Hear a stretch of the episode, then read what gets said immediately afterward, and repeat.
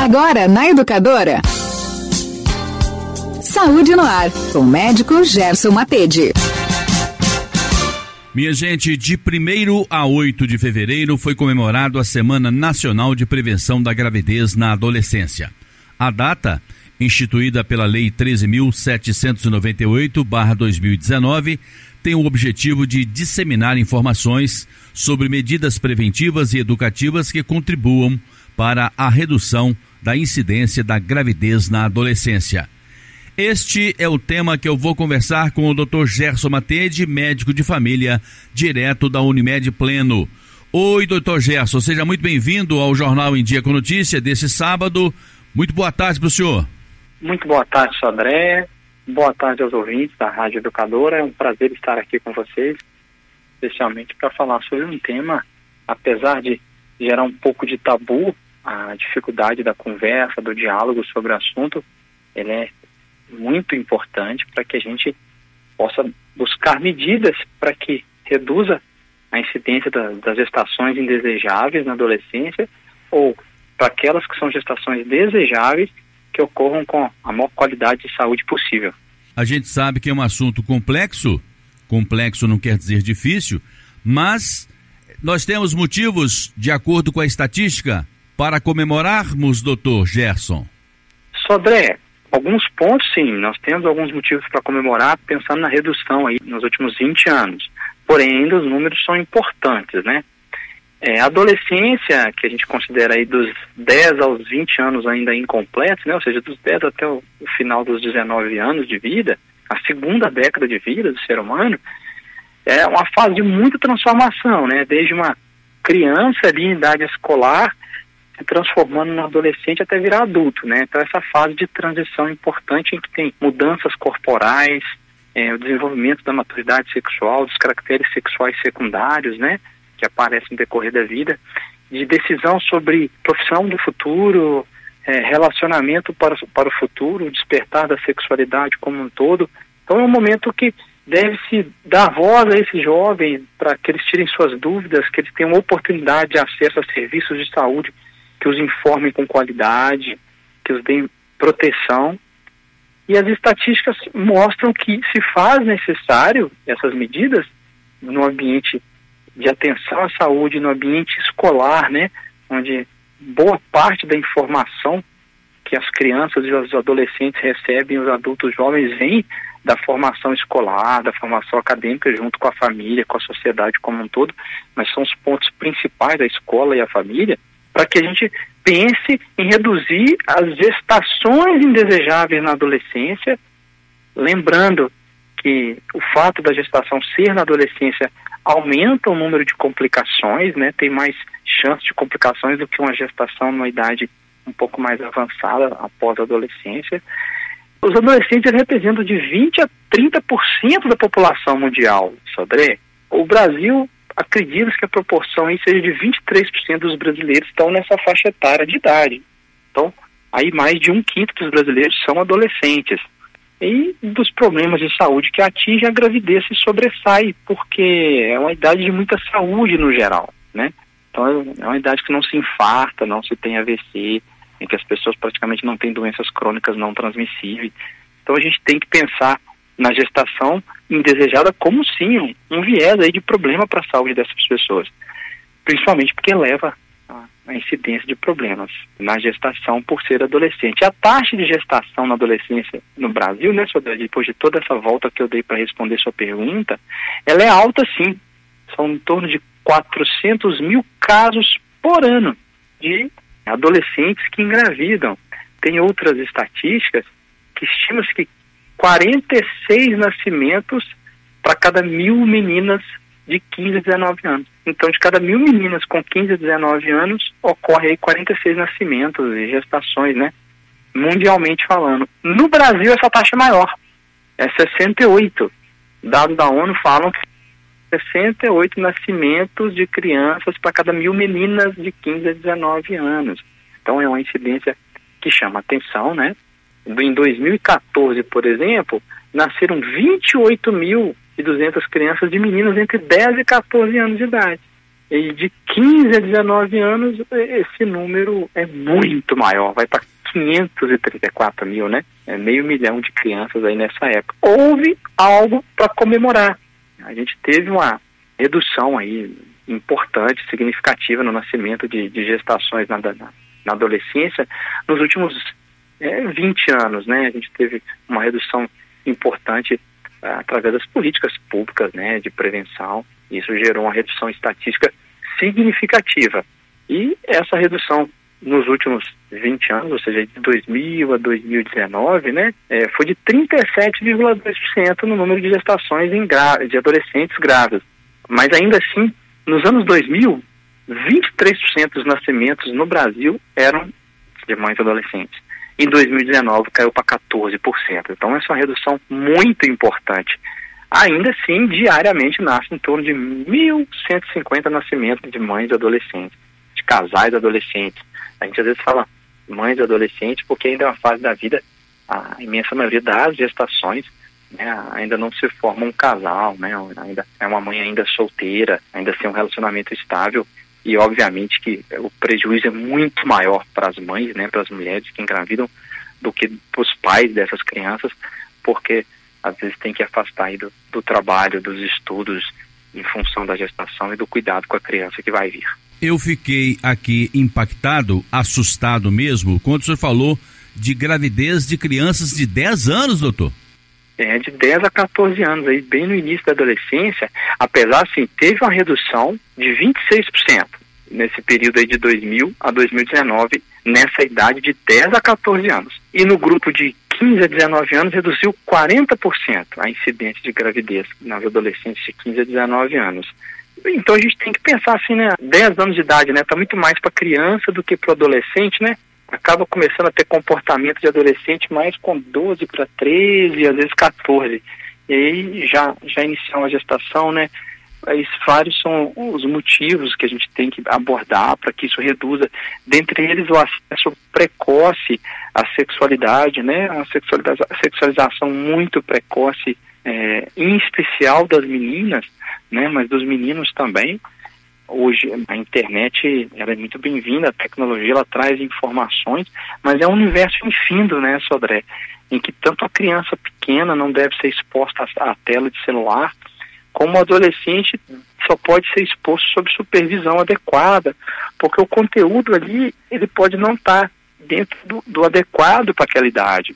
Então a criança tem um acesso a um universo infindável de coisas, é, e o adolescente também, então isso gera ansiedade, preocupação, ou às vezes despertar precoce da sexualidade com a psicologia ainda não, não suficientemente desenvolvida para lidar com aquele volume de informação. Seja criança pequena que fica estressada e ansiosa pelo excesso de informação, pelas propagandas de compra, de consumismo excessivo que a internet propõe, seja as diversas redes sociais famosas, ou o adolescente que é exposto à sexualidade, a informações sobre sexualidade, ao volume de vídeos inadequados para a idade e aí, às vezes, ao invés dela absorver uma informação com conteúdo de qualidade oferecido pelos serviços de saúde, como prevenção de gestação, uso do preservativo, prevenção de doença sexualmente transmissível, do autorrespeito ao corpo, de só realizar aquilo que realmente tem vontade, de não ter que necessariamente fazer só porque o outro quer, é, de ter informação da família, de conversar sobre método contraceptivo, do uso de anticoncepcional, da prevenção de doenças gerais, incluindo as doenças sexualmente transmissíveis, deixando de ser um tabu, a gente tem uma tendência a melhorar a qualidade de informação que chega para esses adolescentes, para essas crianças, para que elas consigam não só prevenir doenças gerais como a gestação, a gravidez na adolescência e também a, as doenças sexualmente transmissíveis para poder haver uma escolha de momento de início da sexualidade mais adequada, mais bem avaliada, igual a escolha de uma profissão, né, igual a escolha de um relacionamento sério ou não, mais duradouro, enfim, ou da exposição ao uso de drogas, ou da exposição ao uso de álcool, inclusive álcool e drogas na adolescência, infelizmente aumenta a incidência de gravidez na adolescência, né? O nosso superego, aquela trava que a gente tem social, que faz com que a gente reflita se o que a gente vai fazer é correto, é adequado ou não para nós e para a sociedade, ele é solúvel no álcool, né? Ele se dilui no álcool esse superego, então a gente meio que perde essa capacidade de raciocínio adequado se aquilo que a gente está fazendo era realmente o que a gente queria ou não, né? Não é à toa que existe uma forte discussão, né, sobre as questões, né, de você ter relação com alguém que não está respondendo por si porque está com efeito da droga, está com efeito do álcool. Isso é um crime, né? Você não, não pode fazer isso. A pessoa não está em condição de responder por si, por ter usado uma substância. Então, individualmente também pensar, né? Eu não devo me expor a isso, eu não devo fazer uso desse tipo de substância porque ela tira de mim a minha capacidade de, de autoproteção ou de tomada de decisões adequadas, seja para dirigir, seja para sexualização, seja para uma alimentação adequada, seja para me expor um risco de assalto ou até de um, de um abuso sexual. Então a pessoa tem sempre que refletir se aquilo que ela está fazendo é seguro para ela. Eu, por telefone, estou conversando com o médico de família, Dr. Gerson Matede, com aquele nosso quadro de todo sábado, Saúde no Ar. E o nosso assunto hoje é a Semana Nacional de Prevenção da Gravidez na Adolescência, comemorada de 1 a 8 de fevereiro. A título de informação, a Semana Nacional de Prevenção à Gravidez na Adolescência foi instituída pelo governo federal pela Lei número 13.798 de 3 de janeiro de 2019, que acrescentou o artigo 8A ao Estatuto da Criança e do Adolescente. A gravidez, deixa eu saber do doutor Gerson se ele concorda que a gravidez precoce induz a um ciclo vicioso de pobreza e de baixa escolaridade, hein, doutor Gerson? É, eu concordo e, e vice-versa, né, Sodré? O baixo, a baixa escolaridade, a maior pobreza e desinformação e menor acesso a, fatores de prevenção geram aumento da gravidez na adolescência. E a gravidez na adolescência gera para os pais dessa criança, em especial para as meninas, uma grande dificuldade de continuidade da carreira naquele momento, a carreira acadêmica, o trabalho, os estudos, e às vezes atrapalha para que a pessoa consiga trabalhar, então gerando aí dificuldade de ter um salário, de ter acesso a uma subsistência adequada. Por isso que o Estatuto da Criança e do Adolescente, ele garante às crianças e adolescentes o direito à vida, à saúde, à liberdade, ao respeito, à dignidade, à convivência familiar e comunitária, e em especial o acesso à educação, à cultura, lazer, esporte, profissionalização, proteção no trabalho, os princípios gerais da Convenção Internacional sobre os Direitos da Criança dela ter sim uma autonomia e protagonismo na sua vida. Adolescência é um momento de muito protagonismo na vida, em que a gente quer tomar a frente das coisas, né? Mas que os adolescentes possam participar disso sem se colocar em risco, né? E aí é função de vários setores da sociedade fazerem isso, a família, a escola, os serviços de saúde, né? Então a gente tem que pensar como um todo nessa proteção e tratar a gravidez da adolescência sob uma perspectiva de prevenção e de atenção integral, em especial à menina e ao menino adolescente, para que eles se previnam, tenham saúde, para que não ocorra, né, para que eles estão sujeitos ao exercício da vida sexual e reprodutiva. Aí vai ter valores muito autônomos, muito pessoais, muito familiares, mas que as decisões sejam mais responsáveis, para que os projetos sejam construídos a longo prazo. E a adolescência é um momento ainda de formação do caráter, da ideia mágica de sempre ser amado. Então, algumas ideias ideais ainda muito pueris. Então, fica susceptível a ter relações de forma desprotegida, de uma forma, às vezes, não muito racional, não muito pensada, gerando aí, infelizmente, depois uma gravidez indesejável ou até mesmo um adoecimento por uma doença sexualmente transmissível, né, Sodra? A gente tem que lembrar que a influência de fatores psicossociais, como a presença ou ausência do apoio familiar, o apoio ou não do companheiro, do pai daquela criança, do recém-nascido no futuro, os fatores ambientais e financeiros, tudo isso gera é, um melhor pré-natal para aquela adolescente grávida ou não. A partir do momento que engravidou, maior dificuldade, sim, a um desenvolvimento econômico mais planejado e adequado para aquilo que aquela adolescente, aquele adolescente queria, né? E às vezes isso vai ser interrompido em função desse desafio que é a gestação. Doutor Gerson, eu entendo que é importante sim pensar na creche, pensar no apoio aos adolescentes, principalmente às meninas que estão nessa situação da gravidez na adolescência, mas e a informação? Será que ela está chegando adequada, sobretudo na escola? Por que não criar uma disciplina dentro da matriz curricular das escolas para falar desse assunto? Não só esporadicamente, mas falar eh, semanalmente, uma vez por semana, falar desse assunto, hein, doutor Gesso? É muito difícil opinar por não ser pedagogo, por não ser aí um professor, não atuar na área diretamente nas escolas, né? Às vezes a gente vai atuar numa palestra, quando a gente é convidado, algum tipo de situação, mas no dia a dia escolar, a gente teria que ver com os estudos sobre o assunto, o que, que tem se mostrado como a melhor evidência científica de benefício para essas crianças. Porque às vezes a opinião pessoal do Gerson, né, não embasada cientificamente, pode gerar mais prejuízo do que benefício. É fato que qualquer assunto, quanto discutido, quando conversado, ele diminui a chance de erros. Então, qualquer assunto, quando a gente fala sobre um assunto polêmico, por exemplo, o aborto, né? Se a gente não conversar sobre ele, vai continuar ocorrendo mortalidade pelo aborto no Brasil. Quando a gente fala de gestação na adolescência, de doença sexualmente transmissível, de agressão domiciliar, certo?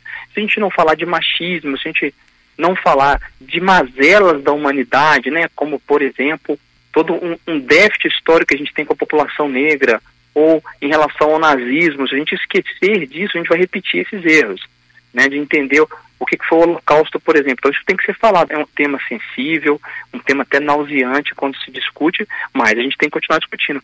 E a educação sexual, a gravidez na adolescência, a prevenção de doenças, ela deve ser conversada e discutida, que seja semanalmente, mensalmente, que tem uma matéria específica ou não para isso, mas que deve ter ambientes com rodas de conversa, com rodas de perguntas, né? Não pode ser só unilateral em que só se passa informação para os adolescentes. Não, ela tem que ser de forma é, horizontal, né? Em que o adolescente tenha voz, que ele pergunte, que ele fale, que ele demonstre quais são as dúvidas e os medos, os receios ou, os interesses em relação à sexualidade, né? Já, já vi exemplos, né, de posturas de, de psicólogo, que era inclusive um pedagogo e psicólogo, em que os adolescentes, na forma de confrontar, colocavam é, vídeos de conteúdo sexual, pornográfico na escola, no celular, para poder impactar, chamar atenção, desafiar os professores.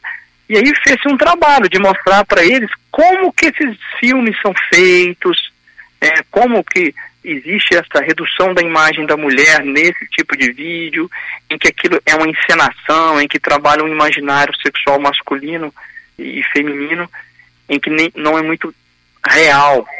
E aí vai diminuindo o interesse quando a pessoa entende que aquele conteúdo ali, olha, que é muito mais fantasioso do que uma realidade e que na verdade quem está sendo enganado não sou eu que estou impactando o professor com isso ou os amigos com isso. Na verdade, eu que vou me impactar quando eu descobrir como aquilo é feito, como aquilo foge de uma realidade, dos relacionamentos habituais. É, isso vale tanto para uma criança, para um adolescente, quanto para um adulto, né? Que consome esse tipo de conteúdo, às vezes achando que aquele ali condiz com a realidade da maioria das pessoas e, quando na realidade não condiz. Pode ser redundante o que eu vou dizer aqui, doutor Gerson, mas para discutir gravidez na adolescência, tem que chamar o público-alvo, o adolescente.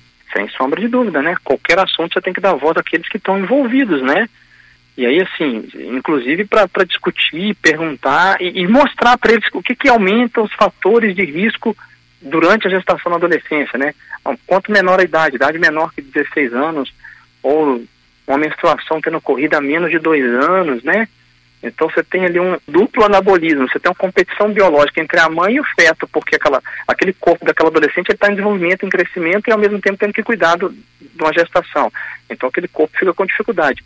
Adolescentes com altura inferior a um metro e meio ou peso menor que 45 quilos são fatores de risco. Ou, obviamente, o uso de drogas ilícitas, álcool, né, cocaína, crack, medicamentos sem prescrição médica. Uma gestação decorrente de um abuso, de um estupro, né, de um ato violento, que qualquer que seja, é um fator de risco para essa gestação, porque por ela ser pessoalmente indesejada, né? É, aí são várias coisas, né, Sodré? Dar a voz, a adolescente entenda que atitudes negativas contra a gestação, rejeição do feto vão trazer mais prejuízo, tentativas de interromper a gestação por conta própria, qualquer meio que seja, aumentando o risco de problemas, né? claro, dificuldade de acesso a um pré-natal, tudo isso, né, Sodré, não fazer é, de rotina ou já ter uma doença, uma patologia que é mais raro na adolescência, mas tem uma patologia de base qualquer, né, ou sexualmente transmissível ou não, vai ser algo que vai aumentar a chance, né? E o risco de que tenha problema para aquele recém-nascido e para a mãe. O artigo 8 diz que é assegurado à gestante, através do Sistema Único de Saúde, o atendimento pré e perinatal. E o inciso terceiro diz: incumbe ao poder público propiciar apoio alimentar à gestante e à nutriz que dele necessitem. Eu acho que tudo isso aqui é importante, mas é aquilo que o senhor disse ainda há pouco, a comunicação, a informação, que é ainda um tabu dentro de casa, isso tem que acontecer para evitar que chegue aqui e que dependa do Sistema Único de Saúde, não é, doutor? Exatamente, Sodré. A informação ela tem que vir de vários locais. Tem a informação técnica que tem que vir do Sistema Único de Saúde ou dos serviços privados de saúde, do serviço suplementar de saúde, através seja do médico ou de qualquer outro profissional de saúde, a melhor prevenção sempre será a educação para qualquer situação na vida do ser humano, incluindo a saúde, incluindo a gravidez na adolescência. Então, pensar na educação sexual de forma integrada, de uma forma compreensiva diante de quem está sendo educado, né? Pensar no bem-estar daquele adolescente, do jovem, mostrar para ele, discutir para ele a importância do comportamento sexual responsável, em que eu respeito o outro, eu me respeito e respeito o outro que vai ter a relação comigo com igualdade e equidade entre os gêneros. Então, como pai, como mãe, eu tenho que ensinar para minha filha e para meu filho que eles têm igualdade em relação e equidade em relação à sexualidade. Se um deles tem menos informação, eu vou ter equidade quando eu informo ele melhor. Né? Igualdade é quando eu dou a ambos direitos iguais. Equidade é quando eu forneço para aquele que tem mais necessidade mais coisas. Se a gente reduz a educação machista da mulher como um objeto de desejo masculino, como um objeto sexual masculino, quando a gente reduz isso, essa fala no dia a dia, na brincadeira de bar, na brincadeira entre amigos, ou na educação dos pais, eu diminuo a chance daquela menina se sentir um objeto sexual para o futuro ou naquele presente onde que ela está com 13, 14, 16 anos e, e tem uma, uma visão mais mágica da vida, mais pueril, em que um desejo imaginário de que sempre será amada ou desejada, e a gente sabe que não é que isso não é real, né? Em que todo ser humano ele tem que ser independente, ele não tem que depender de ser amado, depender do outro para ser feliz. Ele vai adquirir isso a partir do momento que ele é independente, que ele se ama e que ele busca a própria felicidade, ele vai acabar encontrando em si e, inclusive, conseguindo conviver melhor com os outros e, e enxergando melhor a felicidade no outro, na proximidade com o outro.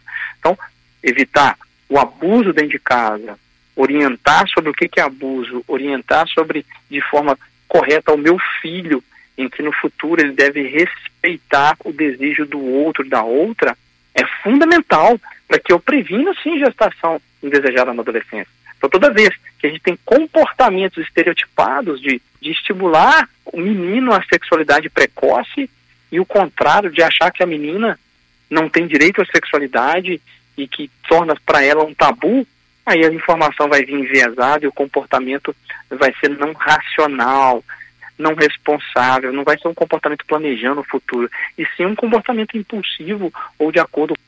Enfim, Sodré e ouvintes da Rádio Educadora, a gente tem que ter em mente que todos nós somos responsáveis pela educação dos jovens, em todos os sentidos, inclusive em relação à sexualidade, não tornando a sexualidade um tabu, e sim com informações corretas, né, não trazendo é, ideias antigas e estereotipadas que trazem mais prejuízo do que benefício para esses adolescentes. E para finalizar, doutor, uma vez que os jovens descobriram que estão grávidos, não adianta bater o desespero, nem o pai e a mãe querer colocar a menina para fora de casa, isso não vai resolver em nada. Tem que procurar fazer o pré-natal, que é importantíssimo. Com certeza, Sandré, né? Buscar atenção à saúde e buscar é, aproveitar ao máximo dos benefícios que qualquer gestação traz, certo? Qualquer gestação, em qualquer idade, traz desafios e benefícios para o casal, em especial ali para a mãe que está gerando aquela criança. E, obviamente, e temos sempre que ter empatia e entender a situação que aquela jovem vive para poder dar o máximo de suporte e curtir ao máximo o nascimento daquela criança ali no decorrer do tempo e no futuro. Lembrando, a gente já falou isso aqui em outros programas, nós temos vários estresses previsíveis no nosso ciclo de vida familiar. É, um deles é a adolescência, o outro é sair de casa, o outro é o casamento, a união estável, e o outro é o nascimento de um filho, do primeiro filho. Então, se eu sou adolescente e saio de casa para ter um relacionamento estável e para ganhar um filho, eu tenho quatro estresses previsíveis do ciclo de vida familiar de uma vez só. Então não foi uma coisa gradual que eu fui me preparando, eu fui adolescente, depois eu saí de casa, depois eu resolvi ter um relacionamento sério, depois eu resolvi ter um filho. Eu fui me preparando para essas etapas. Eu ganho quatro estresses que são previsíveis da vida do ser humano de uma vez só. Então merece bastante suporte, merece bastante apoio da sociedade como um todo, e em especial da família, né? É, de todos os envolvidos. Doutor Gerson Matende atende também aqui no Solar 13 de maio, no sexto andar, na sala 601. E o telefone é o 3531-5844. Doutor Gerson, muito obrigado pela sua participação aqui conosco no Jornal em Dia com Notícia. Aguardo a sua participação aqui na semana que vem. Eu que agradeço, André, a você e aos ouvintes, né, pela disposição de nos ouvir. E como sempre, a gente deixa aquele pedido de que os ouvintes nos deem dicas e ideias e perguntas sobre temas que são do interesse, né, para que a gente fale sobre aquilo que as pessoas mais gostariam de ouvir.